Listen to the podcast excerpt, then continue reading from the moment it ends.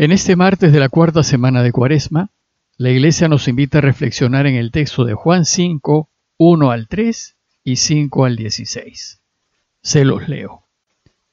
Después de esto Jesús regresó a Jerusalén para celebrar una de las fiestas judías. Hay en Jerusalén, junto a la puerta de las ovejas, una piscina que llaman en hebreo Betesda. Esta tiene cinco portales y allí están echados muchos enfermos, ciegos, cojos, paralíticos. Estaba también allí un hombre que llevaba treinta y ocho años enfermo. Y Jesús al verlo echado y sabiendo que ya llevaba mucho tiempo, le dice, ¿Quieres quedar sano? El enfermo le contestó, Señor, no tengo a nadie que me meta en la piscina cuando se remueve el agua. Para cuando llego yo, otro se me ha adelantado. Jesús le dice, Levántate, toma tu camilla y echa a andar. Y al momento el hombre quedó sano, tomó su camilla y echó a andar. Aquel día era sábado, y los judíos dijeron al hombre que había quedado sano, Hoy es sábado y no se puede llevar la camilla. Él les contestó, El que me ha curado es quien me ha dicho, toma tu camilla y ponte a caminar. Ellos le preguntaron, ¿y quién es el que te ha dicho que tomes la camilla y te pongas a caminar? Pero el que había quedado sano no sabía quién era Jesús, porque Jesús, aprovechando el barullo de aquel sitio, se había alejado. Más tarde, lo encontró Jesús en el templo y le dijo, Mira, has quedado sano, no peques más, no sea que te ocurra algo peor. Se marchó aquel hombre y dijo a los judíos que era Jesús quien lo había sanado. Por eso los judíos acosaban a Jesús, porque hacía tales cosas en sábado. El relato empieza diciéndonos después de esto. Aquí Juan se refiere al segundo de los siete signos que componen su Evangelio y que reflexionamos el día de ayer. Esto es la curación del hijo del oficial romano. El relato de hoy nos dice que, después de curar al hijo del oficial romano, Jesús regresó a Jerusalén para celebrar una de las fiestas judías. Jesús acaba de volver a Galilea de Jerusalén después de celebrar la Pascua, y ahora regresa de nuevo a Jerusalén a celebrar otra fiesta judía. El Evangelio no indica de qué fiesta se trata, pero si nos apegamos a la cronología, la fiesta judía que sigue a la de Pascua es Pentecostés. El hecho es que Jesús volvió a Jerusalén. Y lo primero que hace el evangelista es ubicarnos en el lugar. Dice el texto que hay en Jerusalén junto a la puerta de las ovejas, una piscina que llaman en hebreo Betesda, y esta tiene cinco portales. Dicha piscina fue descubierta en el siglo XIX en los trabajos arqueológicos que se hicieron en el lugar. Se encuentra cerca de uno de los muros del templo y casi al lado de la fortaleza Antonia, que era el cuartel general de los romanos en Jerusalén, el lugar en donde Pilatos condenó a Jesús y desde donde empezó su subida al Calvario. Juan describe a la piscina de Bethesda diciéndonos que tenía cinco portales, y esta descripción encaja con los restos arqueológicos descubiertos. Lo cierto es que la piscina era famosa por sus curaciones. Parece que dicha piscina era alimentada por corrientes subterráneas y el flujo de esas corrientes removía el agua del estanque. Y a esas corrientes de agua se les atribuían poderes curativos como sucede con los baños termales que tal vez conozcamos. Bueno, pues debido a su fama curativa, posteriormente los romanos la convirtieron en un lugar pagano de curación, dedicado a Esculapio, el dios de la salud.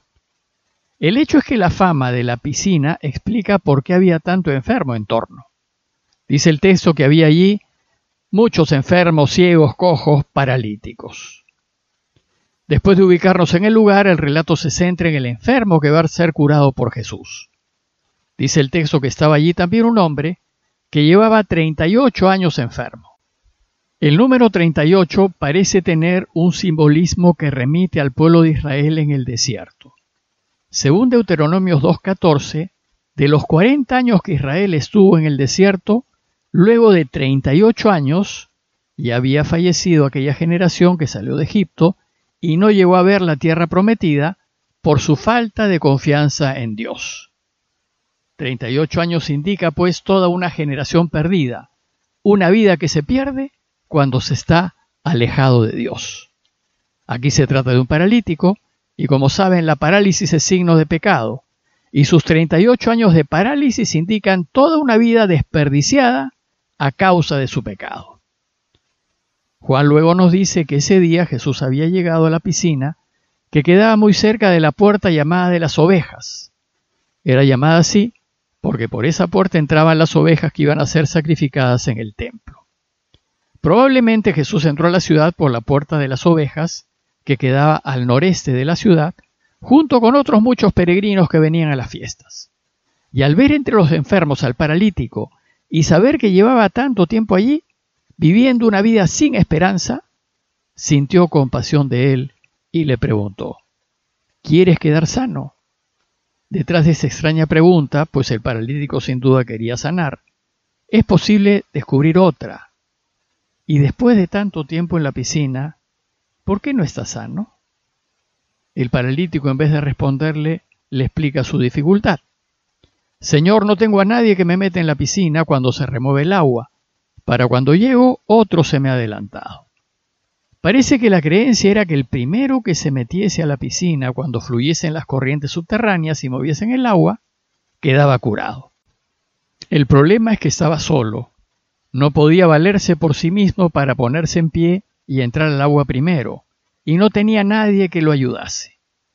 Los sinópticos nos cuentan el caso de otro paralítico en Cafarnaúm que tenía amigos que se preocuparon por él, subiéndolo al techo y abriendo un boquete para ponerlo delante de Jesús.